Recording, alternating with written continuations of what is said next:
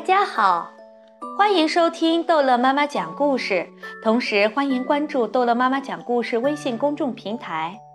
今天逗乐妈妈要讲的是《彼得兔全集之胖松鼠提米提普托斯》。冬天就要到了，两只小松鼠提着大袋子在干什么呢？袋子里装的是什么呢？提米提普托斯是一只胖胖的灰松鼠，它和太太古迪在树枝上搭了个小窝。有一天，古迪忙着整理窝里的苔藓，提米对古迪说：“亲爱的，冬天就要来了，我们应该准备一些坚果过冬了。”于是，提米和古迪出门去采坚果，看。来采坚果的松鼠真不少。提米怕弄脏自己的红夹克，便把衣服挂到了树枝上。他俩每天都要来来回回好几趟，把采来的坚果藏到几个离家不远的树洞里。后来，提米又发现了一个高高的有洞的树干，便把一口袋坚果倒了进去。有一只松鼠记性非常差。他总是忘记自己把坚果藏在了什么地方，所以经常挖到别人的坚果，引起坚果争夺战。更糟糕的是，一些小鸟也会时不时的来添点乱儿。他们唱道：“谁在挖别人的坚果？”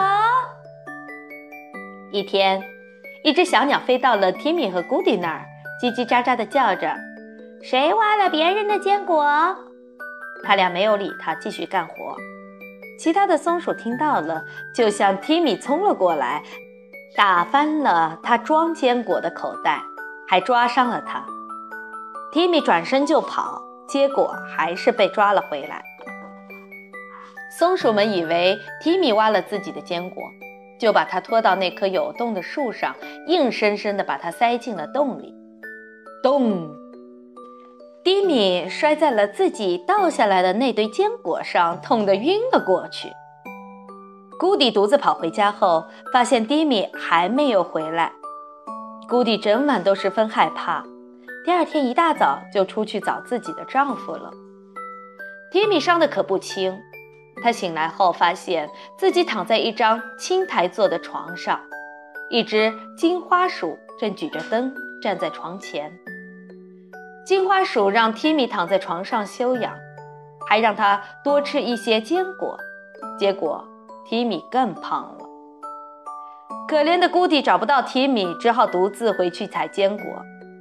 有一次，姑迪刚把一大口袋坚果倒进树洞，树洞里立刻传出一声尖叫声。